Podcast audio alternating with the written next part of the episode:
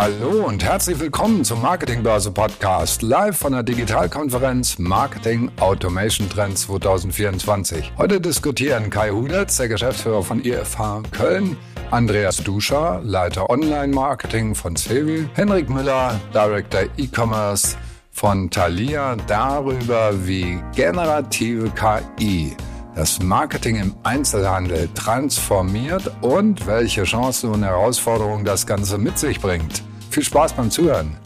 Ich freue mich äh, wirklich äh, riesig, dass ähm, Andreas und, und Hendrik Zeit äh, gefunden haben, ein Thema äh, äh, zu diskutieren, was als Buzzword ja ähm, inzwischen spätestens nach drei Minuten auf jeder Konferenz äh, drauf ist. Äh, wenn wir alle äh, hier wurde dann äh, letztlich über ChatGPT äh, entsprechend der Titel oder die Organisation äh, dann ähm, äh, genannt. Und ähm, ja, wir haben, glaube ich, eine ganze Reihe von spannenden äh, Themen da. Die Zeit ist wie immer knapp. Wir werden danach abgeklatscht mit den nächsten, die dann um 14 Uhr reinkommen. Aber trotzdem, bevor wir in Medias Res gehen, äh, Andreas Hendrik, ein paar Sätze dann auch zu euch. Ich fange mit dir an, Hendrik, weil du kannst einfach mal, du verweist auf die wunderbare Handelbar, die wir gemeinsam hier dann auch durchgeführt haben. Aber Scherz beiseite, was sollte man über dich wissen, bevor wir gleich hier richtig eingehen in die Materie? Ja, Kai, danke. Ähm, Handelbar kann ich auch nur noch mal allen ans Herz legen, aber nichtsdestotrotz vielleicht ganz kurz zu mir. Ähm, Hendrik, Hendrik Müller, bin bei Thalia jetzt seit ungefähr zehn Jahren für das E-Commerce-Geschäft verantwortlich. Das umfasst dann insbesondere halt eben den ganzen Bereich Sales E-Commerce, die ganzen Aktivitäten, die da im digitalen Bereich halt eben auch durchführen ähm, und auch für das digitale Marketing, die Marketing-Channels verantwortlich in den unterschiedlichen Teams und Ausprägungen und halt eben auch für das ähm, Produkt, für das ähm, digitale Produkt, unsere Services, die wir für unsere Kunden halt eben live bringen, auch unsere Omnichannel-Services ähm, halt eben verantwortlich. Macht viel Spaß ähm, und heute wollen wir halt eben ganz konkret dann halt eben auch über ein Thema KI im Marketing halt eben sprechen. Äh, Freue mich drauf und übergebe jetzt gerne einmal an Andreas. Ja, Andreas, äh, die Handelbar wurde schon genannt. Die wird, da wird es ja demnächst auch eine Ausgabe mit dir äh, geben. Ähm, aber äh, wir haben ja auch darüber hinaus eine gemeinsame Historie. Ähm, was sollte man über dich äh, wissen, bevor wir uns gleich äh, ganz dem Thema widmen? Naja, ich denke mal, das Wichtigste erstmal vorneweg, ich habe den Karneval im Herzen, ne? denn meine Situation beruflicher Art wie privater Art, die begann ja damals auch schon in Köln und zwar genau gemeinsam mit Kai im IFH ähm, beim ICC. Also insofern, das war meine äh, Zeit, die damals dann äh, den Startpunkt genommen hat und danach hat es mich hier ins schöne Oldenburg verschlagen zum ähm, Fotofinishing-Anbieter CW. Und hier bei CW bin ich zuständig für das Online-Marketing, für alle Aktivitäten, die wir eben ja über die digitalen Kanäle machen. Und natürlich ist das genau einer der Einsatzpunkte, wo ich sehr gespannt bin, wohin unsere Diskussion heute führen wird, weil das Thema KI ja häufig auch genau daran festgemacht wird. Ja. Ja, ich glaube, es mangelt ja nicht an KI-Experten. Die sprießen ja jetzt wie Pilze aus dem Boden. Äh, hier waren vorher vielleicht auch Experten äh, für, äh, für den Ukraine-Krieg oder äh, für, für noch schlimmere äh, Geschichten. Ähm, wir ähm, wir, ähm, glaube ich, nehmen für uns jetzt nicht in Anspruch, tatsächlich KI-Experten zu sein, aber ich glaube, was wir, was wir äh, gut äh, äh, diskutieren können hier heute ist, ähm, welche Mehrwerte kann denn so eine Technologie äh, bieten? Und da würde ich auch gerne die Diskussion dann auch, auch äh, starten wollen. Natürlich mit dem Hinweis immer an die, an die Teilnehmerinnen und, und Teilnehmer, äh, hier dann auch bei uns die Fragen ähm, einzureichen. Wir freuen uns über jede Frage, auch aus dem Auditorium, und werden wir gerne hier dann auch aufgreifen. Wenn wir, wenn wir äh, die, die Mehrwerte äh, diskutieren, ähm, da wird es schnell plastisch und ich finde auch, ähm, gerade in, in Deutschland sollten wir häufiger vielleicht auch über die Chancen äh, statt immer nur über die Risiken, aber auf die kommen wir natürlich auch zu sprechen, beziehungsweise auf die Barrieren vielleicht ähm, auch über die Chance zu sprechen. Ich habe gerade vorhin äh, hier ein Gespräch mit einem Kollegen gehabt, der mir äh, fast schon verblüfft erzählt hat, äh, wie gut ChatGPT einen Fragebogen zum Thema Nachhaltigkeit ähm, äh, hier dann auch gestaltet hat, mit Skalen, mit allem drum und dran. Also wir sehen, wir sehen ja diese Mehrwerte auch an allen, allen, allen Ecken und Enden. Und ähm, die Frage äh, vielleicht, ähm, bevor wir äh, direkt in euer Unternehmensumfeld ähm, hier dann auch ähm, eintauchen, wie nehmt ihr jetzt ganz persönlich so äh, diesen, diesen Hype um, um ChatGPT äh, wahr? Wo begegnet euch äh, diese Technologie oder andere Technologien, Generative AI, KI, können wir ja gleich dann auch noch diskutieren, äh, wie wir das eigentlich äh, thematisch auch einsortieren. Aber wo begegnet euch äh, ChatGPT und Co. in eurem äh, Privatleben? Ich weiß nicht, Andreas, du guckst besonders freundlich bei dem Thema, so wie es seine Art ist, aber der Hendrik kann da gut mithalten. Ja, also alles gut. Ich kann ja mal den Einstieg machen und wir spielen uns einfach die Bälle zu. Es muss ja nicht so ein stoisches Hintereinander sein, sondern man kann ja auch gemeinsam in die Diskussion einsteigen. KI im Privatleben oder überhaupt im Leben da draußen, wo mir die begegnet. Nun, tatsächlich allen voran, ich bin ja nicht nur Online-Marketier mit Herz und Seele, sondern ich bin ja auch Konsument. Und natürlich begegnet einem KI denn dann auch von anderen Unternehmungen in der Ausstrahlung allein derer Werbemittel. Ne? Also wie häufig ist es schon vorgekommen, dass jetzt nicht Mann, sondern ich ganz persönlich dann irgendwelche Werbeanzeigen gesehen habe, wo ich gedacht habe, hm, ist das das echte Leben? Ist das authentisch? Und da guckt man sich typischerweise, und noch muss man ja sagen, guckt man sich dann, wenn man dort Personen sieht, dann typischerweise die Merkmale an, wo KI noch nicht so stark ist, wieder der Darstellung der Hände oder ähnlichem. Denkt, ach, ist ja ganz interessant. Ein Vogel mit drei Flügeln, ein Mensch äh, an der Stelle, hm, ähm, ob der mal so echt ist, ich glaube nein. Also tatsächlich so ein bisschen dieses Thema in der Werbemittelausgestaltung, auch für mich als Konsument begegne ich ähm, KI-Anwendungen oder angewendeten KI-Lösungen schon recht häufig. Und natürlich, ich meine, du hast es gerade schon so ein bisschen als Türöffner genannt, lieber Kai, mit dem Thema ChatGPT. Ich glaube, es gibt sicherlich keinen im Auditorium, der da nicht schon mal auch privat versucht hat und sich probiert hat, um einfach mal zu erfahren, was ist das, wie funktioniert das und was gibt's denn da für Ergebnisse? Und auch das in der Vorbereitung und auch letztlich in der Inspiration, wenn es darum geht, für eine Feier oder ähnliches mal eine Rede vorzubereiten, dann ist das was, was ich schon alltäglich dann einsetze und sage so, hier kommen Impulse, hier kommt ein Gedankenanstoß für mich und den Rest, die Finalisierung, die liegt dann bei mir. Wie ist das bei dir? Ich werde deine nächste Rede, werde ich daraufhin durchleuchten, äh, Andreas, so wie du es ja auch äh, gemacht hast. Man merkt natürlich, du bist ja kein normaler, in Anführungszeichen, Konsument, sondern du versuchst natürlich direkt hinter die Mechanismen dann auch äh, zu schauen. Hendrik sicherlich auch und Hendrik lässt sich sicherlich auch von ChatGPT für seine Reden inspirieren, oder Hendrik? Absolut, Kai, absolut. Nein, ich glaube, äh, das, was äh, ChatGPT tatsächlich mitbringt, ist ja schon auch was Überraschendes. Ähm, das sind ähm, kontextbezogene Inhalte, die da halt immer zurückgeliefert werden, die einen manchmal auch wirklich schon staunen lassen.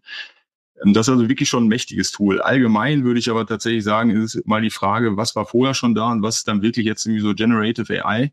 Ähm, das ist so ein bisschen das Alltagsleben des Konsumenten, Andreas, was du ja gerade auch beschreibst. Also was ist davon eigentlich vorher schon da gewesen, was dann vielleicht noch nicht diesen KI-Claim hatte?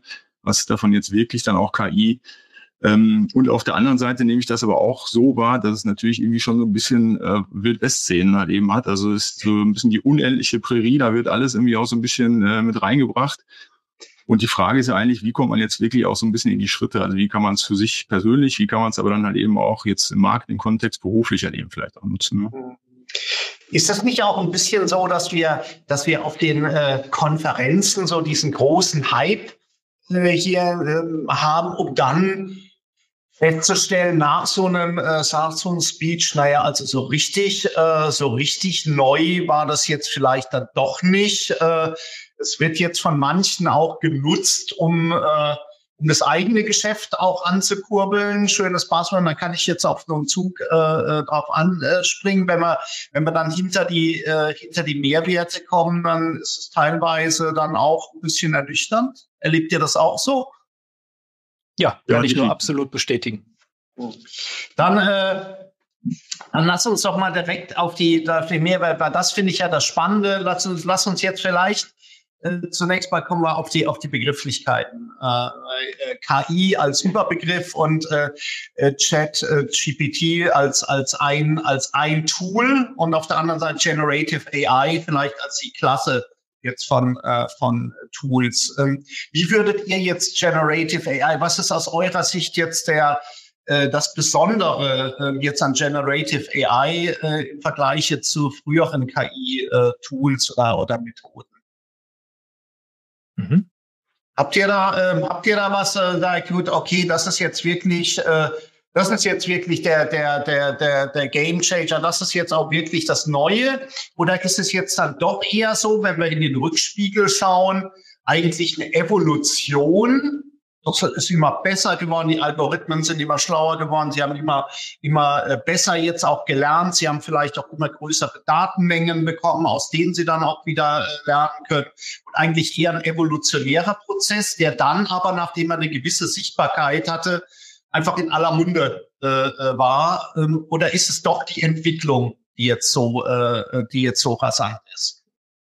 Also ich denke, es ist tatsächlich beides, denn die Entwicklung, das sehen wir ja von ich habe ja gesagt, Monat zu Monat, das Zeitfenster ist viel zu hoch. Also von Woche zu Woche, von Tag zu Tag tatsächlich an Lösungen, die dort äh, tatsächlich plötzlich scheinbar aus dem Nichts, aber eben aus der Vorbereitung heraus ja dann sprießen, äh, auch an Tools, die angeboten werden, dass wir eine wahnwitzige Entschwindung, äh, Entwicklung und Geschwindigkeit haben, die das äh, Thema vorantreibt, aber eben auch, und das ist für mich der Unterschied, eine Verfügbarkeit haben, die anders ist als bei vorherigen, naja, ich sag mal, Entwicklungsstufen. Denn ähm, das Thema Umgang mit KI, das Thema, ich bin jetzt noch einmal einen Schritt zurück, nicht äh, bei generativer KI, sondern grundsätzlich bei dem, was wir auch im Umfeld damit äh, früher zusammengefasst haben, der Einsatz neuronaler Netze zum Beispiel statt Algorithmen, um ein Problem besser lösen zu können hat typischerweise eben bedingt, dass ich schon sehr, sehr tief in der Materie drin war oder dass Einbauten, Integrationen in Tools vorgenommen worden sind. Und hier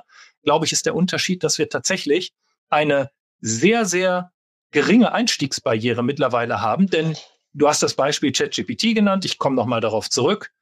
Die Überführung ins öffentlich Verfügbare, nicht nur über das, äh, über eins der Unternehmen, jetzt in dem Fall OpenAI, sondern Integration in die Suchmaschine Bing. Plötzlich kann jeder einfach mal ausprobieren und erleben.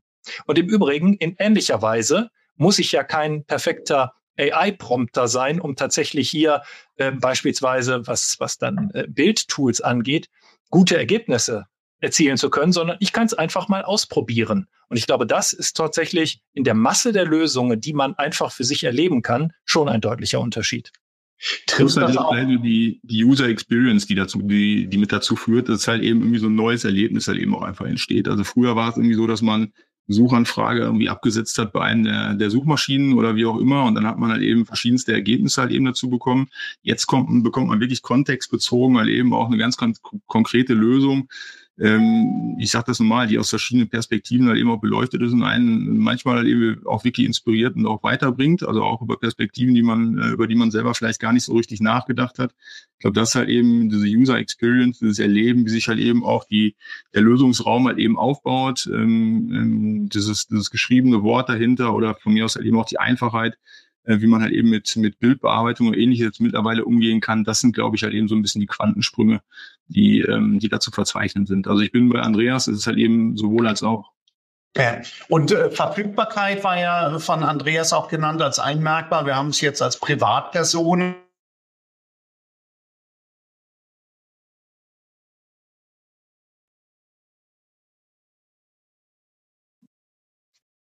auch äh, verfügbar, ähm, entsprechende äh, Tools. Für Unternehmen gilt es ja erst recht, äh, tatsächlich mehr äh, jetzt über diese Themen äh, nachdenken, dass ihr mehr macht, auch nicht nur nachdenken, sondern schneller auch in eine Umsetzung äh, reinkommt? Oder ist da doch noch viel äh, viel Nebel äh, hier, was man häufig ja dazu führt, dass man dann erstmal gar nichts macht, bevor man dann äh, rumstochert. Wie würdest du so den, den Stand, der Stellenwert jetzt von, von äh, äh KI-Anwendungen jetzt bei euch im Unternehmen charakterisieren?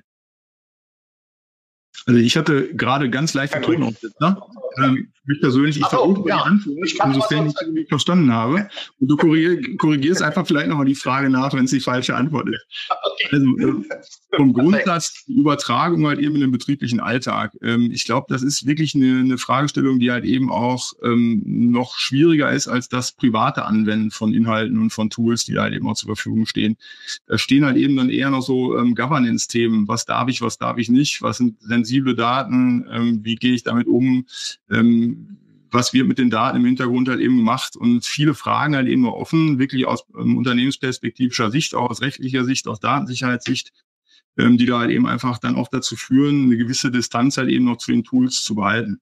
Wir haben für uns halt eben ähm, versucht, da die Teams auch so ein bisschen ranzuführen, also auch einfach mal in der Auseinandersetzung mit, was kann eigentlich ChatGPT oder wie die Tools halt eben auch alle heißen, mit Journey oder ähm, wie auch immer, ähm, was können die, äh, wie können die unseren Alt äh, Arbeitsalltag halt eben auch wirklich unterstützen. Vielleicht auch mal so ein bisschen provokant zugespitzt, was kann eigentlich ChatGPT oder eins der Tools, Generative AI, was du eigentlich aktuell halt eben auch tust und was ist eigentlich dann daraus abgeleitet, wenn halt eben ein einfaches Tool in einer höheren Effizienz halt eben auch das macht, was du eigentlich gerade machst, was kannst du eigentlich halt eben als größeren Mehrwert noch rausarbeiten. Ich glaube, das geht aber nur mit den Mitarbeitern. Ähm, das kann man nicht aufoktroyieren, sondern ich glaube, das muss man halt eben auch so ein bisschen bottom-up, wie es immer so schön heißt, halt eben ähm, gemeinsam entwickeln. Aber nochmal ganz konkret, ich glaube, die Distanz ähm, ein bisschen diese, diese, dieser Respekt, ähm, diese Tools halt eben auch zu nutzen im beruflichen Alltag, die ist noch etwas höher als, als im privaten Bereich. Hm. Aber äh, also auf die auf die ähm, Akzeptanz, äh, vielleicht auch bei Mitarbeitern, die das ja nicht immer gut finden müssen, dass vielleicht äh, Teil ihrer Arbeit dann auch zukünftig der künstliche Intelligenz dann auch erledigt wird, wenn wir gleich dann auch noch zu sprechen äh, kommen. Äh, vielleicht nochmal, weil du ja auch äh, das aufgeworfen hast, Andreas, die schnellen Zyklen, die wir, die wir äh, hier sehen. Wir haben einerseits eine niedrige Einstiegsbarriere, aber wir haben eine unheimlich hohe äh, Geschwindigkeit jetzt, ja, die, die ähm, einmal die Technologie dann auch anbelangt. Jetzt sind wir ja gewohnt, in Unternehmen äh, in Businessplänen zu denken und dann muss den Case rechnen. Und äh, mit der Denkweise komme ich ja eigentlich da jetzt nicht so richtig äh, weiter vorn, weil ich, wenn ich einmal so das Potenzial berechnet habe, kann das ja schon zwei Wochen später äh, gänzlich äh, gänzlich anders aussehen. Äh, wie wie guckt ihr denn da so drauf auf die auf die Anwendung, wenn ihr beurteilen wollt, beschäftige ich mich jetzt damit intensiver bis hin zum äh, äh vielleicht umsetzen oder warte ich erst mal, bis es irgendwo äh, mal relevant wird? Naja, gerade im äh, Unternehmenskontext äh, aus, ist es ja nun eines. Ähm, AI ändert ja nicht das gesamte Unternehmen der Gestalt, dass man plötzlich die Zielsetzung, mit der dieses Unternehmen in der Welt unterwegs ist, radikal ändert. Das passiert vielleicht in dem ein oder anderen, aber in der Regel ja nicht. Also ich äh, werde ja nicht plötzlich hergehen und sagen, so, und jetzt vermarkten wir KI-Tools. Das ist gar nicht mein Job, sondern äh, wir haben eine Vision, wir haben eine Mission und unsere Mission an der Stelle, die ist ja völlig klar kundenzentriert, um eben mit den Produkten, die wir anbieten können, Kunden einen bestmöglichen Gestaltungsspielraum zu geben, bestmöglichen Raum für ihre Kreativität zu geben und letztlich etwas Bleibendes zu hinterlassen. Und das ist eben dieses Thema der Fotoprodukte. Und da schauen wir in dem Unternehmen eben an und das glaube ich schon unternehmensübergreifend unglaublich vielen Stellen, wo können wir denn die angebotenen Mechaniken, die durch die Tools denn dann eben zur Verfügung stehen, einsetzen. Und ich gehe alles mit, was Henrik gesagt hat. Man startet nicht mit den unternehmensinternen Daten, man startet nicht äh, an der tiefsten Stelle und sagt, so, erst wenn wir implementiert haben, sehen wir weiter, sondern man startet eigentlich mit dem Thema Ausprobieren, das ist so der Inspirationsteil, und mit dem Thema Use Cases. Also was sind denn Anwendungsbereiche, die ich sehe? Weil wenn ich hergehen wollte und würde sagen, nein, nein, jetzt schaffen wir uns erstmal einen Marktüberblick über alle AI-Tools und wenn wir das gemacht haben, dann selektieren wir, dann kommen wir zum nächsten Schritt. Das, äh, glaube ich, ist mit der Geschwindigkeit, und da sind wir wieder bei dem Punkt schlichtweg überhaupt nicht möglich. Also es ist kein toolbasierter Ansatz, sondern es ist ein äh, letztlich vom Unternehmen und von den Kunden herkommender Ansatz, der da gefahren wird und dann eben aber durch die ganze Unternehmung geht. Und ich bin ganz dabei, das ist ein Thema letztlich, was äh, unternehmensweit jeden Mitarbeitenden auch anregen kann zu überlegen, hm, was kann ich denn machen? Wo habe ich hier Anwendungsszenarien? Wo sehe ich da eine Möglichkeit? Aber das bedingt eben das Thema der Beschäftigung und der Möglichkeit der Beschäftigung eben auch für alle. Ne? So die lernende Organisation. Boah, jetzt hast du natürlich einen rausgehauen äh, äh mit der lernenden äh, Organisation. Äh, äh, lässig ausgesprochen. Wir wissen ja in der Realität, das ist ja äh, dann auch äh, immer eine Frage, die im Einzelfall vielleicht auch beurteilt äh, werden muss. Wo kommt denn die Innovation eigentlich her? Ist die jetzt äh, äh, bottom-up, dass wir sagen, gut, der, der Mitarbeiter an einem, an einem Thema erkennt, hier kann ich einen Mehrwert für die Kunden äh, bieten, vielleicht dann mit der Technologie, oder ist es dann doch so, dass der Hendrik kommt jetzt von einem großen äh, Kongress, hat er gehört, hier, ähm, wir müssen, wir müssen alle mehr in KI äh, hier auch machen und kippt das dann von oben äh, rein in eine, in eine äh, Organisation. Jetzt seid ihr beide ja bei großen Organisationen tätig. Wie, wie bringen wir denn die Ebenen äh, zusammen oder ist es überhaupt äh, so? Also wir haben, glaube ich, auf der auf der auf der Meta-Ebene ja ein hohes Bewusstsein. Ich glaube, jeder CEO hat irgendwo ja verstanden, da passiert, äh, da passiert was. Auf der anderen Seite haben wir Mitarbeiter, die das ja auch, so wie wir wahrscheinlich äh, ja eben auch in, aus ihrem persönlichen Umfeld erleben und dann vielleicht auch das übertragen auf ihr, auf ihr Arbeitsumfeld. Wie kommen wir jetzt zu den konkreten äh, Mehrwerten? Wie ist das dann äh, bei euch? Wo kommen dann die Anwendungsfälle? Vielleicht kann man das ja auch exemplarisch mal an, an ein, zwei Anwendungsfällen äh, hier skizzieren. Wo kommen die denn dann eigentlich her? Werden die von oben mit dem, aus dem Vogelflug oder kommen die dann doch ähm, tatsächlich aus dem Maschinenraum äh, raus? Mhm. Ja, also da würde ich tatsächlich auch wieder sagen, jetzt sind sowohl als auch, und das muss, glaube ich, halt eben auch so sein. Also wir haben bei uns halt eben schon auch Strukturen aufgebaut, die halt eben sowohl den äh, Mitarbeitenden ähm, ermöglicht, halt eben mit Innovationen, Ideen, halt eben wahrscheinlich dann nicht immer größter Natur, aber halt eben ähm, im, im Arbeitsalltag und auch im übergreifenden Alltag halt eben ähm, mit, mit ähm, Anforderungen oder Ideen halt eben auch zu kommen und diese dann auch mit zu realisieren. Auf der anderen Seite wirst du das immer noch haben, dass man halt eben auch vielleicht aus einer strategischen Perspektive, aus äh, von mir aus einem Kongressbesuch, aus dem Netzwerk, aus was auch immer heraus, dann da auch nochmal strategische Impulse halt eben mitsetzt und du halt eben da auch noch mit Innovat Innovation halt eben kommst. Also ich nenne da einfach ein paar Beispiele, weil du gerade danach gefragt hast. Bildpersonalisierung in Realtime, ähm, wo wir halt eben jetzt auch direkt im Marketing-Kontext da eben sind. Das ist was, was halt eben eher halt eben aus den Teams herauskam, wo wir dann ähm, versucht haben, genau das auch einfach mal umzusetzen im Bereich E-Mail-Marketing, ähm, dort halt eben eher dynamische Inhalte, aber eher in dieses One-on-One-Marketing halt eben auch in diese Richtung ähm, schauend halt eben zu gehen. Ähm, und auf der anderen Seite haben wir dann halt eben vielleicht auch eher aus dem Bereichsdenken, aus dem übergreifenden Denken halt eben so ein Gesamtkonzept Personalisierung halt eben auch mal irgendwo initialisiert, wo das dann halt eben nur eine Komponente von ist. Aber das ähm, bringt es, glaube ich, halt eben ganz gut zusammen. Du hast halt eben einzelne Bereiche und du hast auf der anderen Seite halt eben vielleicht auch ähm, übergreifende Ansätze, die du parallel halt eben auch versuchst, in Unternehmen zu etablieren.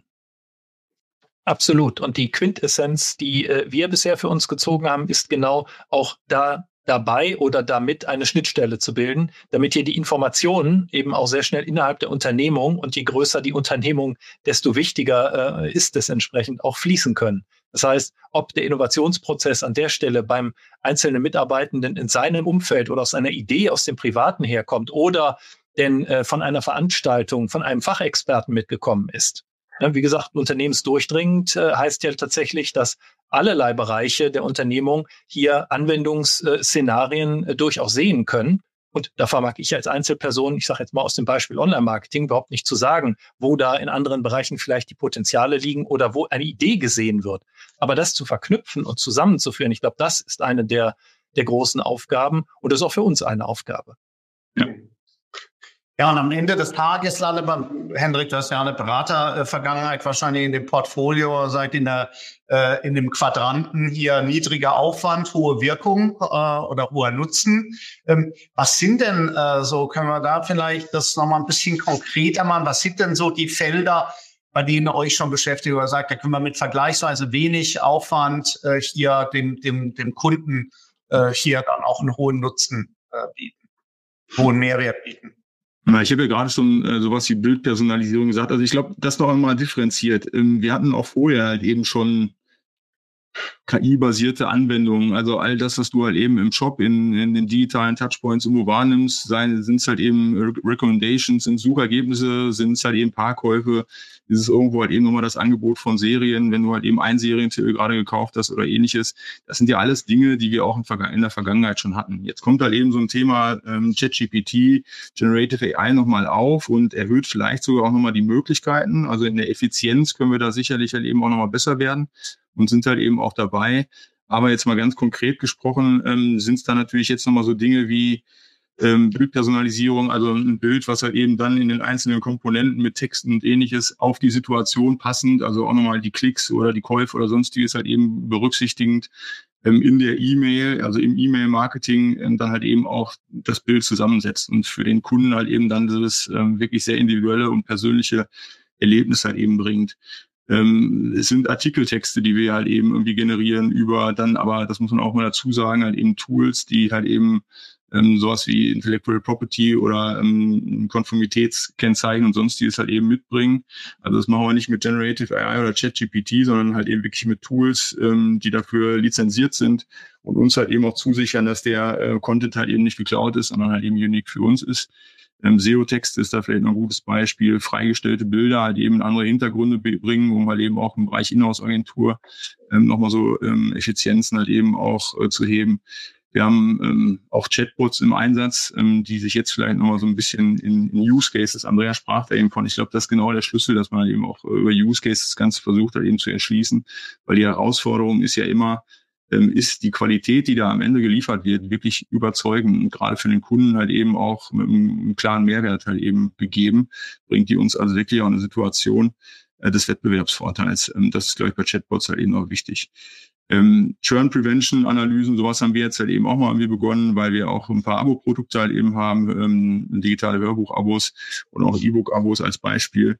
Und das, was wir auch schon mal gemacht haben, sind dann tatsächlich ähm, Dinge, die wir sonst halt eben auch in Richtung Agentur gegeben haben, also Entwicklungen für beispielsweise E-Mail-Marketing-Lösungen ähm, wo es halt eben Schnittstellen, Tools oder sonstiges betraf. Das haben wir jetzt mal halt eben ähm, gepromptet in, mit ChatGPT und haben wirklich sehr überzeugende Ergebnisse halt eben zurückbekommen. Die lassen sich nicht eins zu eins dahinter ähm, integrieren oder implementieren, aber mit einem geringen Aufwand, äh, mit, einer geringen Nacharbeit ähm, dann tatsächlich halt eben hinterher auch nutzen. Das sind, glaube ich, halt eben so äh, schöne, einfache Anwendungsfälle, Fälle, die auch schon zeigen, dass das halt eben nicht irgendwie in einem Bereich halt eben nur stattfindet, sondern halt eben auch wirklich eine breite Anwendung finden kann. Hm. Ja, super, super spannend, Henrik. Und du hast ja jetzt äh, erst in einem Nebensatz und dann immer deutlicher ja dann auch äh, gemacht, äh, Effektivität und Effizienz gehen da Hand in Hand äh, äh, häufig. Ähm, vielleicht auch an dich dann, Andreas, äh, konkretisiert, wenn ihr so auf so Use Cases dann auch schaut. Ähm, was, was ist da für euch? Kann man das sagen, dass es dass für euch irgendein Aspekt jetzt wichtiger ist? Sind es doch die, die Aspekte, wie ich dann tatsächlich kostengünstiger am Ende des Tages agieren äh, kann, weil ich Sachen insourcen kann, weil ich Prozesse schlanker kann, weil ich Fehlerraten reduzieren äh, kann?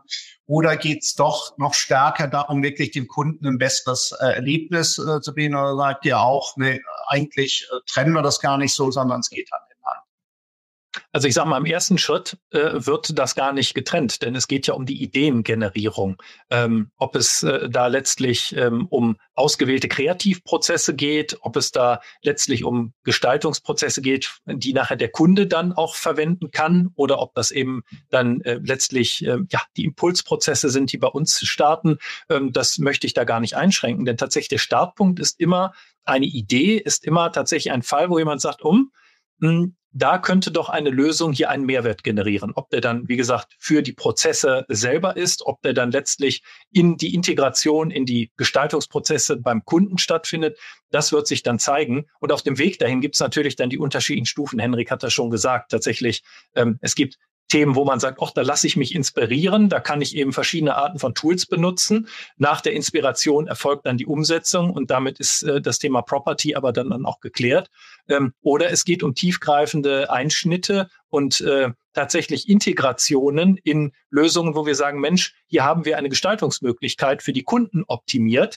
Der Kunde muss auch die Möglichkeit haben, das haben wir uns auf die Fahne geschrieben, immer eigenständig zu entscheiden, möchte ich davon Gebrauch machen oder nicht weil wir durchaus sehen, es gibt äh, äh, Kunden, bei denen ist die Gestaltung der Fotoprodukte ein Hobby, also tatsächlich äh, ein Zeitausgleich, eine, ein kreativer Schaffensprozess und der beginnt und endet beim Kunden selbst. Und wir haben andere äh, Kundinnen und Kunden, die dann entsprechend sagen, also mir ist doch recht, jede Unterstützung, die ihr mir geben könnt, die mich schnell zum gewünschten Erfolg führt. Also insofern, da äh, legen wir dann schon Wert drauf. Und das in dieser Ausbaustufe tatsächlich die Integration umzusetzen, das sind dann die größeren Vorhaben und auch die längerfristigen Projekte. Und auch Projekte, wo die Idee vielleicht schon existiert, aber die Umsetzung eben noch nicht. Aber jetzt gibt's ja doch eine großen, äh, äh, große Bandbreite von, von, von Themen, die ich mit KI jetzt auch unterstützen äh, kann.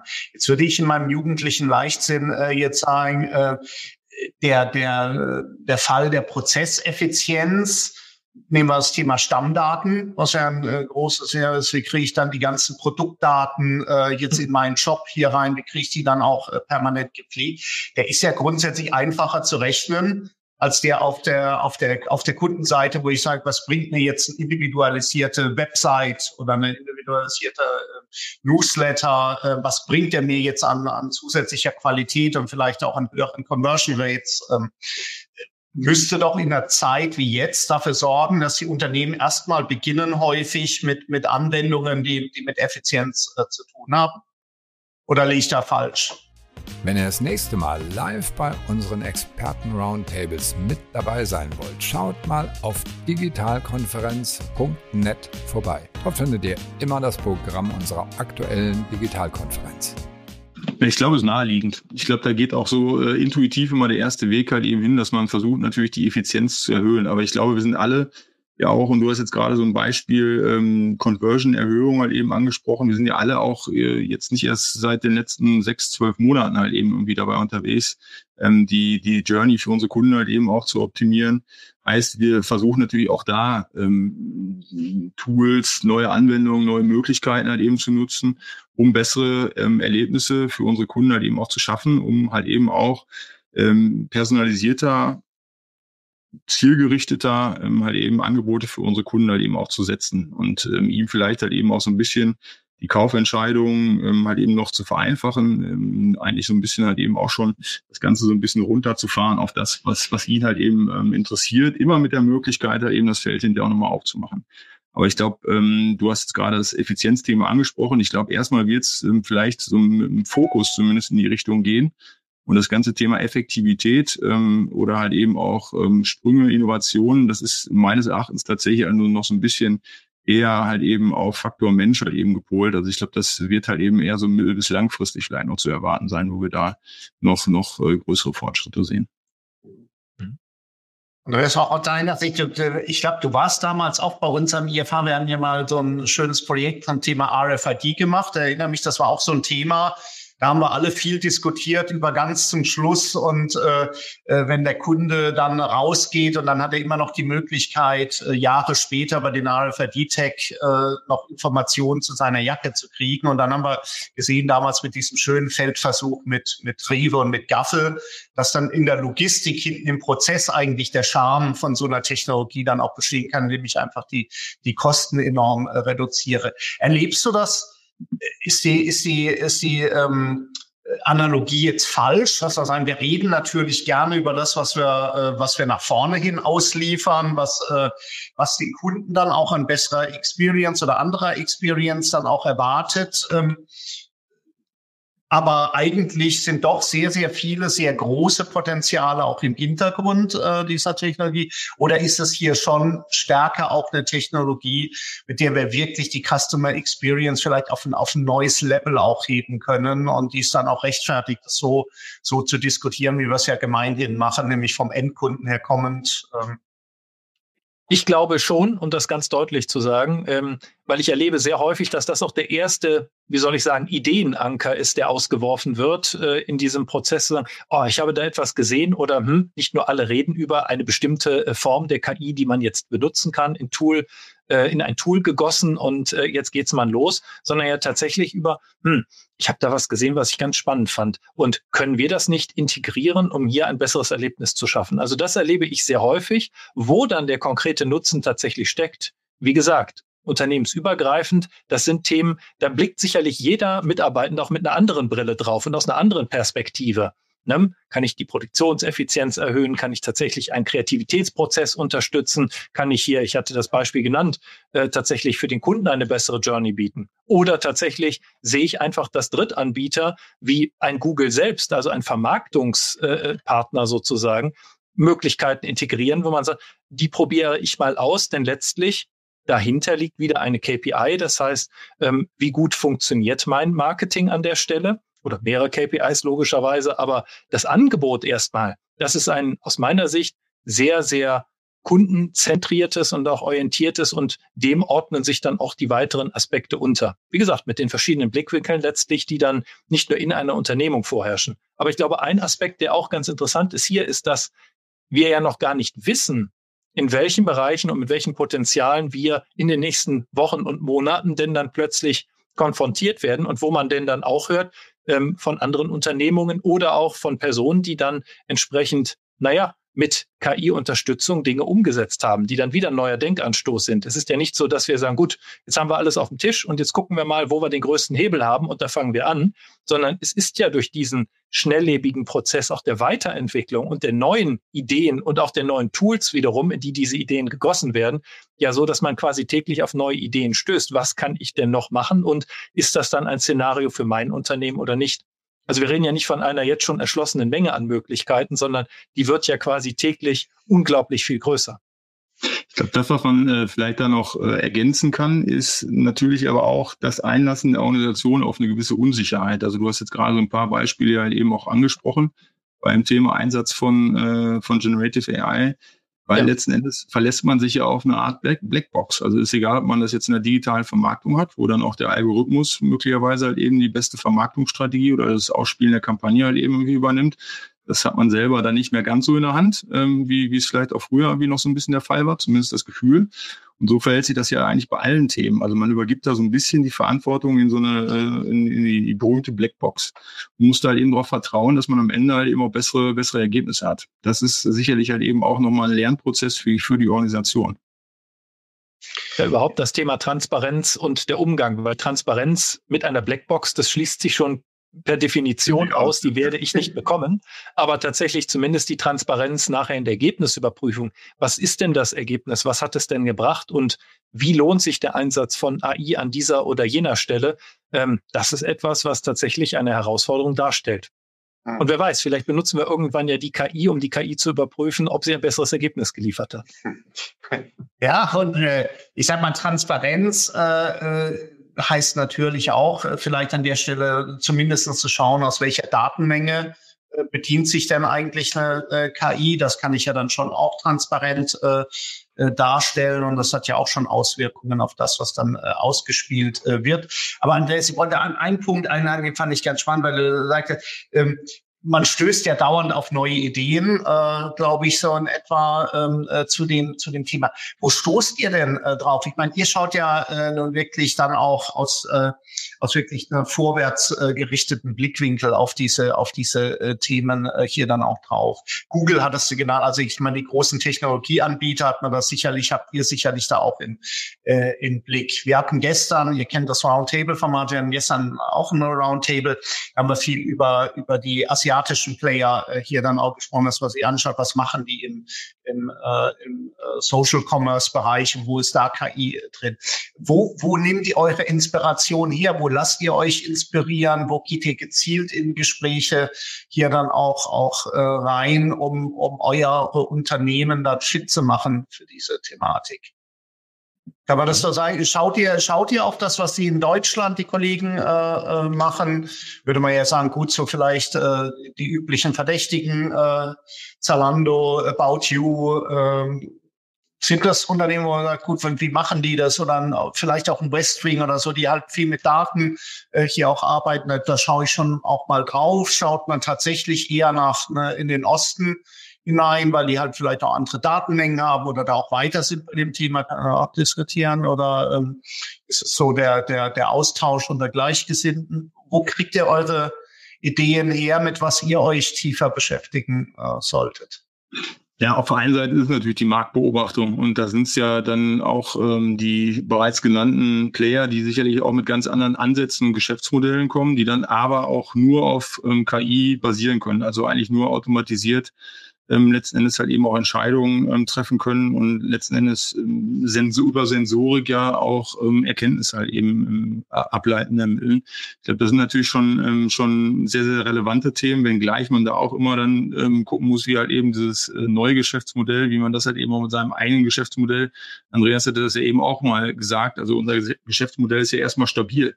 Und äh, weder wird CW jetzt halt eben ähm, sein, sein Sortiment komplett irgendwie umkrempeln, noch wird das Thalia machen. Das Buch wird weiter bei uns halt eben im Kern liegen.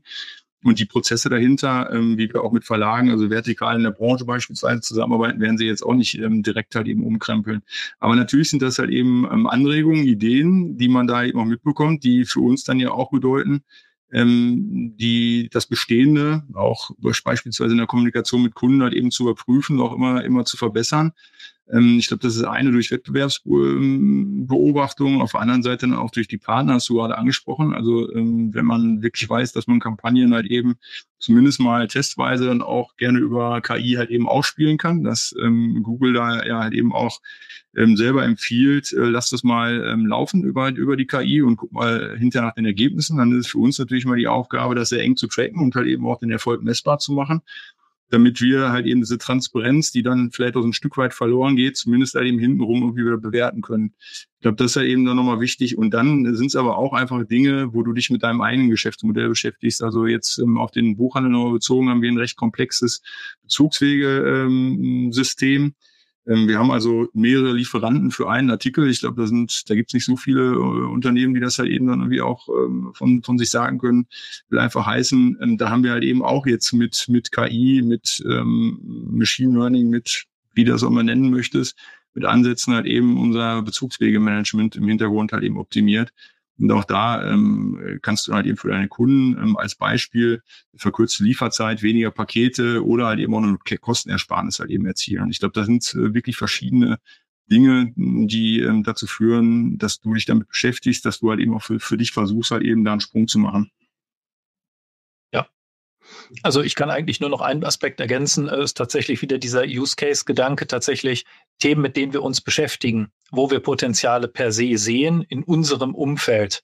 Da liegt es natürlich nahe, gerade weil wir gerade mit äh, KI ein Hype-Thema haben, von dem die Gazetten tagtäglich voll sind, an jeder Stelle einfach mal mit in die Überlegung reinzugeben. Gibt es da jetzt schon Lösungen? Fällt uns da etwas äh, ein oder auf? Vielleicht auch sei es äh, durch den Markt oder sei es durch ganz andere Branchen, wo man sagt, oh, vielleicht haben wir hier die Möglichkeit, das, womit wir uns beschäftigen, jetzt gerade beschäftigen, entsprechend noch zu verbessern, aufzuwerten, vielleicht auf einen anderen Level zu heben. Und eben dann tatsächlich der Ansatz sehr breit gesehen zu sagen, gut, was gibt's denn gerade, was äh, ist gerade ein Aspekt, auf den ich stoße oder ein anderer Mitarbeitender stößt oder eben tatsächlich, den man dann auf Konferenzen und ähnlichem wahrnimmt, wo man sagt, hm, Gibt es da einen, einen Einfluss oder eine Möglichkeit, dies zu integrieren als Lösung oder als Verbesserung letztlich in unsere Unternehmung? Also es ist wie immer sehr viel und äh, die, die Möglichkeiten, wie man nicht nur an eine Information kommt letztlich, sondern an diesen ersten Impuls kommt, das ist es ja, die sind mannigfaltig.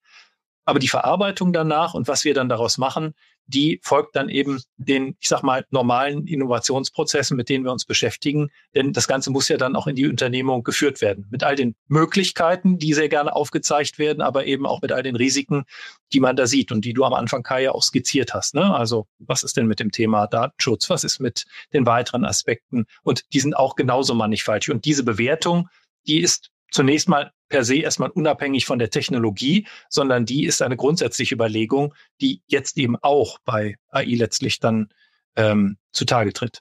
Ich merke gerade schon in der Diskussion, äh, ich wechsle so ein bisschen zwischen AI und KI, ist so ein bisschen, ne, man ist dann eben auch schon eben nicht nur hier im, im deutschsprachigen Raum unterwegs, sondern logischerweise auch typischerweise dann ähm, über den ganzen Globus verteilt, bei dem, was äh, mittlerweile so zugespielt wird. Ist ja auch ganz spannend.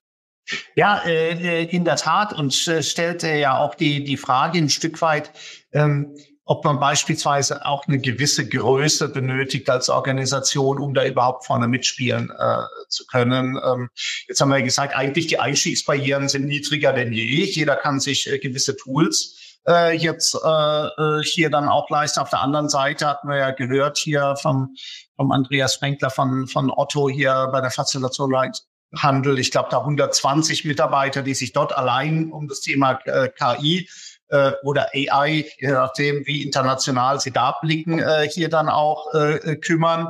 Und ähm, ich glaube, du hast ja ein viel besseres Gedächtnis als ich, äh, Hendrik, aber ich glaube, es waren neun Milliarden US-Dollar, die die Amazon im vergangenen Jahr ähm, ausgegeben hat für das Thema äh, KI, also investiert hat in, in so eine Technologie würde ich bösartig sagen, beim Kunden ist da nicht immer viel angekommen äh, an, an besserer Experience, aber äh, sei es, und kann man vielleicht auch gleich einmal diskutieren. Aber brauche ich auch eine gewisse Größe? Man könnte ja auch sagen, gut, äh, macht ja natürlich auch nur Sinn, eine KI ist umso besser, je mehr Daten sie hat. Also brauche ich ja allein schon aus dem Aspekt raus, damit eine KNI dann tatsächlich zum Kunden hin äh, ähm, optimal ausliefert, brauche ich viele Transaktionen. Es würde ja auch eher für die großen Unternehmen sprechen. Ist das ein Vorteil für die Großen oder sagen wir, äh, sagt ihr, nee, eigentlich ist eher eine Frage des Mindsets. Die Tools sind ja da. Ich kann auch mit, mit kleinen Use Cases große Wirkung erzielen.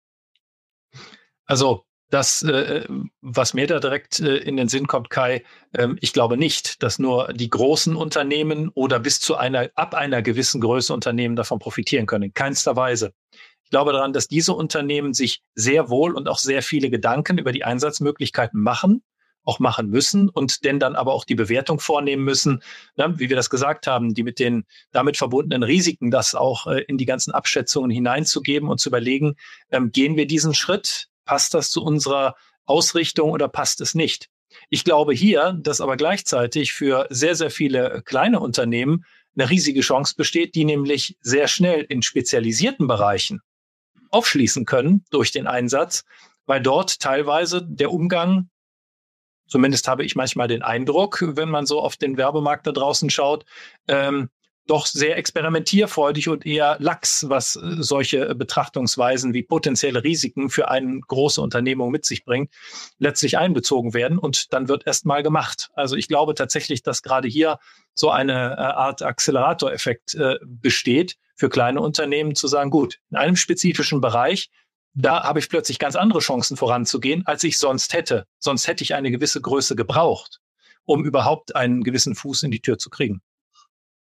Ich glaube, gerade wegen der geringen Einstiegshürde ähm, ist das, was Andreas sagt, komplett richtig. Ähm, ich würde da mal irgendwie so ein Bild auch nochmal in Richtung ähm, Corona-Pandemie ähm, halt eben werfen, wo ja auch dieses Thema Social Selling, also stationärer Handel, der dann halt eben angefangen hat, relativ einfach äh, seine, seine kleine Crowd, seine kleine Community vor Ort halt eben mit, mit Social Selling irgendwie über Facebook, über Insta, über was auch immer halt eben irgendwie zu beglücken und halt eben darüber neue Kanäle erschlossen hat, die vorher für ihn halt eben komplett verschlossen waren und damit häufig besser und schneller war als halt eben große Unternehmen. Dementsprechend würde ich da wirklich ähm, beipflichten und sagen, die Chance ist definitiv da. Und auch diese ganzen rechtlichen Aspekte, die spielen vielleicht dann bei kleineren Unternehmen weniger eine Rolle. Jetzt nochmal der Aspekt für ein großes Unternehmen spricht natürlich halt eben so ein bisschen die Strukturierungsleistung. Ähm, also wenn du wirklich halt eben auch einen Bereich damit beschäftigst, ähm, dann hilft dir das natürlich halt eben sehr stark beim Strukturieren, beim Erarbeiten von Möglichkeiten, beim Ranführen von Teams, beim übergreifenden Denken in Richtung Geschäftsmodelle, neuer Möglichkeiten und so weiter. Da haben natürlich die großen Unternehmen halt eben einfach wieder Vorteile, wie man jetzt auch, du hast das Beispiel Amazon genannt, wo dann halt eben nicht irgendwie ein eigener Bereich aufgebaut wird, sondern eigentlich eher ein Unternehmen zugekauft wird und damit natürlich halt eben auch ein großes Stück Knowledge halt eben schon wieder gewonnen wird und äh, quasi der Organisation zugeführt wird. Das aber auch nochmal gesagt, ähm, ähm, ich finde das nochmal ein gutes Beispiel, ähm, Kai, was du da gerade sagst ähm, ob die Experience dann bei so einem Amazon, der halt eben dann die neun Milliarden irgendwie ausgibt, ob die dann halt eben auch direkt spürbar ist, das muss man halt eben vielleicht auch so ein bisschen vom Geschäftsmodell abhängig machen. Dann, wenn ich halt eben, äh, wie vielleicht Amazon, ich will denen nichts, äh, nichts halt eben nahelegen, aber äh, natürlich äh, besteht auch so ein gewisses Interesse, ähm, dann die, die Suche oder ähm, halt eben auch die, die Werbewirkung auf ihrer Seite ähm, vielleicht halt eben auch so ein bisschen in Richtung äh, Retail Media halt eben ähm, auszu, auszuführen und ähm, damit halt eben ein gutes, eine gute Journey, eine gute Experience für den Kunden halt eben anzubieten und trotzdem halt eben vielleicht auch so ein bisschen werbewirksam da zu sein. Jetzt hast du es so ganz vornehm äh, äh, hier dann auch formuliert. Aber ein Punkt, der mich tatsächlich äh, äh, umtreibt, ist ja die äh, ist die Suche. Können wir es auch da äh, festhalten? Die äh, wissen wir ja alle, wenn wir was gezielt bei Amazon suchen, äh, stößt die Suche doch auf, äh, auf große Schwierigkeiten. Du hast auf einmal nicht nur den Fernseher, sondern auch gleich noch die Kabel äh, für den Fernseher dann auch noch mit drin und sonstige Zubehörteile und ähm, und du glaubst, dass an der Stelle äh, jetzt äh, KI durchaus auch ein besseres Ergebnis liefern könnte, weil da würde man wirklich sagen, also wenn wenn, äh, äh, wenn nicht hier, wo dann, sollte eigentlich die KI bei dieser Masse an Daten eigentlich äh, doch helfen, äh, die Experience äh, dann auch äh, zu verbessern. Du meinst, äh, dass äh, ein laienhafter Blick äh, darauf wäre dann auch gut. Das ist halt offensichtlich auch eine schwierige äh, Thematik, äh, hier die Suche. Wissen wir ja auch, äh, vielleicht ja auch ein Thema, was, was ganz spannend ist. Das klang mehrfach auch bei dir durch. Wir sind ja bei vielen Themen auch schon vergleichsweise weit vor äh, äh, vor jetzt ChatGPT und, und Generative AI äh, gewesen. Bei der Suche auf Webseite war ja schon bei sehr vielen Shops eigentlich eine Achillesferse, was ja vielleicht auch dafür spricht, dass es halt doch eine sehr komplexe Thematik ist und dass wir da vielleicht auch erst mit einem gewissen Zeitversatz die äh, äh, hier die Entwicklungen sehen werden? Oder ähm, würdest du jetzt ähm, vermuten, dass man zumindest nicht die volle Potenzial der KI dann auch nutzt für die für die Produktsuche, weil so wie sie funktioniert zwar für den Kunden vielleicht nicht immer das Allertollste ist vom Erlebnis her, aber insgesamt doch für das Unternehmen sehr gut funktioniert. Das hängt sicherlich halt eben so ein bisschen vom Unternehmen ab. Ne? Also die Möglichkeit. Euch, machen wir es mal von Amazon weg. Ich möchte dich ja auch nicht zum Amazon-Bashing nötigen. Aber nein, euch, nein. Euch, ist es bei euch ein Case zu sagen, wir nutzen, setzen KI ein, um, um äh, die Suche im Shop zu, zu optimieren? Ja, also wir setzen uns da halt eben auch sehr konkret mit auseinander. Wir haben ja die Herausforderung, dass wir halt eben 20 Millionen Artikel im Shop haben, ähm, sprich auch eine, eine extrem große ähm, große Zahl. Ähm, das ist mittlerweile wahrscheinlich halt eben für die meisten Suchen auch handelbar, aber da halt eben dann genau die richtigen Artikel halt eben auch zu finden, auch mit der Herausforderung, dass die ähm, Stammdatenqualität, die wir auch angeliefert bekommen, halt eben ähm, häufig dann noch nicht ähm, optimal ist, um das mal auch vorsichtig zu sagen, da halt eben für den Kunden wirklich das beste Ergebnis irgendwie rauszuholen, vielleicht auch basierend ähm, auf den bisherigen Käufen, auf der bisherigen Journey, auf den bisherigen Vorlieben, die er halt irgendwo uns auch gezeigt hat. Ich glaube, das ist halt eben tatsächlich nochmal ein Schlüssel. Ähm, da sind wir auf jeden Fall bei, ähm, auch nochmal ähm, stark aufzuschließen, stark nachzulegen. Danke. Ich glaube, das, was, das, was Henrik gesagt hat, vielleicht nur dazu noch eine eine Meinung. Äh, es ist gar keine Ergänzung, ähm, aber tatsächlich noch eine Meinung. Ähm, ich glaube, das zeigt ja auch sehr deutlich, es ist ja mitnichten so, dass man für die einzelnen Anwendungsfälle so am Beispiel auch der Suche sagt, so, dann jetzt mit KI und dann wird alles besser. Und wo bleiben denn jetzt die besseren Ergebnisse von heute auf morgen und äh, auf dem gesamten Datenpool? Zum einen ist das ja ein tatsächlich integrativer Prozess und zum anderen ist ja auch meistens die Integration erstmal stichpunktartig an einzelnen Teilaspekten auch innerhalb der Suche vorzufinden, um dann nach und nach weiter aufgeschlossen zu werden. Also das sind ja auch noch Themen, wo ich sehr wohl an eine kontinuierliche Verbesserung auch glaube, ähm, die eben nicht mit einem, so jetzt lege ich den Hebel um und äh, dann ist es da. Äh, Feuerwerk der guten Laune endet, sondern wirklich erst iterativ. Also da sind wir auch vielleicht wieder bei dem, was wir eingangs diskutiert hatten, Evolution oder Revolution, dass es ja. in vielen Fällen auch evolutionär ist. Jetzt hat aber der erste Teilnehmer gemerkt, dass wir uns so langsam dem Ende äh, äh, dieser Diskussion dann auch entgegensteuern und es zeigt es für die eigenen Fragen, die auch loszuwerden. Also zunächst mal ein großes Dankeschön an euch beide für die spannenden äh, Insights. Und dann aber geht's mit den Fragen los. Wie macht ihr eure Mitarbeiter fit? Da haben wir ja schon ein paar Mal jetzt rumgekreist und gesagt, wir nehmen die Mitarbeiter mit, äh, äh hier wollt ihr und welche Regeln setzt ihr? Und vielleicht in einem Zuge dann auch die, die, die nächste Frage, die damit mit, äh, mitgestellt wurde, mit den bestehenden Agenturen sind die dann weiterhin für euch noch äh, Ratgeber, ähm, Berater oder wechselt ihr dann vielleicht auch die Agenturen oder sagt ihr gar keine Agentur bei dem äh, Thema? Also wie geht ihr hier mit, mit, mit den Mitarbeitern um und welche Rolle spielen die, äh, die Dritten? Ich glaube, auf der einen Seite musst du wirklich versuchen, die Hürde ähm, für die Mitarbeiter auch möglichst herabzusenken und halt eben irgendwie einen Rahmen zu schaffen, der eine gewisse Sicherheit wieder zurückgibt. Also was darf ich, was darf ich halt eben nicht. Und deswegen haben wir halt eben zumindest mal die Governance gesetzt, jetzt mal ganz vereinfacht gesprochen, halt eben auch ein Merkblatt erstellt, was äh, recht einfach zu lesen ist, was halt eben auch relativ einfache ähm, Grenzen setzt, was relativ einfach nochmal erklärt, was ähm, künstliche Intelligenz denn überhaupt ist. Ähm, was darf ich mit diesen erzeugten Ergebnissen halt eben auch wirklich machen, was darf ich nicht machen. Also einfach so ein bisschen sehr anwendungsbezogen halt eben nochmal nahegelegt, was geht, was geht nicht, was dürfen wir, was dürfen wir halt eben nicht ähm, auch nochmal darauf hingewiesen, dass wir halt eben eher in Richtung Unternehmensaccounts gehen und jetzt nicht irgendwie die privaten Accounts irgendwie halt eben auch nutzen äh, wollen und werden. Ähm, ich glaube, das gibt halt eben erstmal so einen Rahmen und so eine gewisse Sicherheit. Und dann habe ich das eben schon mal gesagt. Ich glaube, das ist der Schlüssel liegt darin, dass du halt eben ähm, deine Teams auch ein Stück weit mitnimmst und halt eben einfach mal in diese Auseinandersetzung mit den Tools halt eben auch bringst, das halt eben auch förderst, ähm, dass dort wirklich auch versucht wird, seinen Arbeitsalltag halt eben mal zu reflektieren und zu überlegen, wie kann mir ähm, ein Tool halt eben auch dabei helfen, äh, vielleicht noch, noch besser bessere Ergebnisse, schnellere Ergebnisse halt eben auch zu erzielen. Und wie kann ich dann mit meiner Zeit, die ich dadurch halt eben auch gewinne, ähm, jedenfalls auch nochmal Mehrwerte in den Prozess halt eben reinbringen. Das ist, glaube ich, so ein bisschen der Schlüssel. Ähm, da sind es positive Beispiele, die man braucht und die sollte man dann halt eben ähm, gerne halt eben auch kommunizieren und mit anderen Teams halt eben teilen. Andreas klingt ganz fleißig, aber gibt es da noch so einen Punkt, weil das war auch die, die äh, Frage in diesem äh, Komplex hier auch, ähm, wie kann man es fördern, dass die Mitarbeiter KI-Potenziale finden und dann eben so, wie du es gesagt hast, äh, äh, äh, Henrik, dann auch ähm, entsprechend dann kommunizieren, äh, transportieren.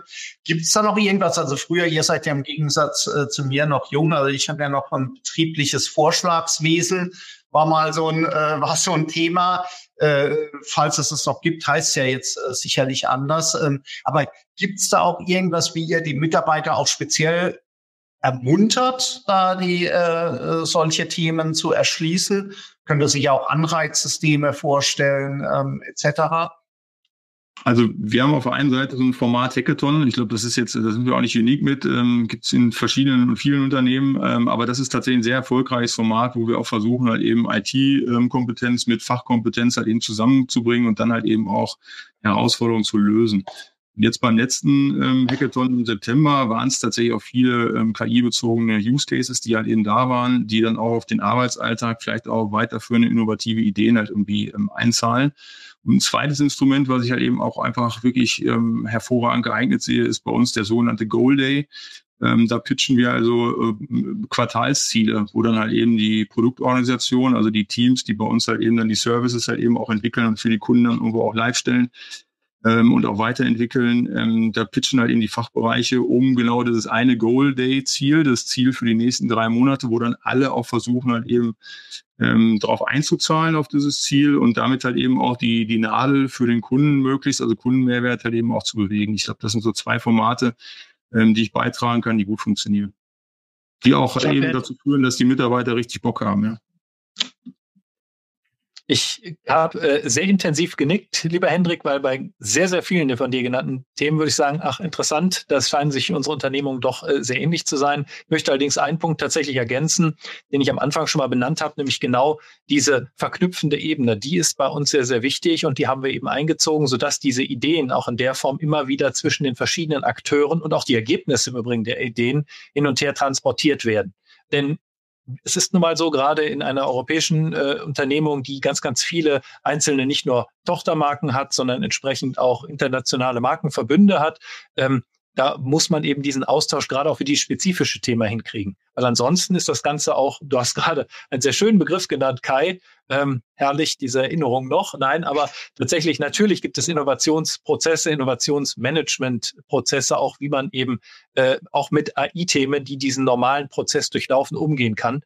Aber das ist es halt nicht bei der Geschwindigkeit. Das ist nicht alles. Und deshalb genau für diese sehr schnell ja, drehenden Möglichkeiten, die hier aufkommen und eben auch äh, Aktionsmöglichkeiten oder eben auch tatsächlich ähm, ja, Bewertungsnotwendigkeiten, da muss es eben noch so eine Mittelschicht, äh, so ein Layer geben äh, an Personen, die sich konkret mit diesem Thema eben zwischen den Akteuren bewegen.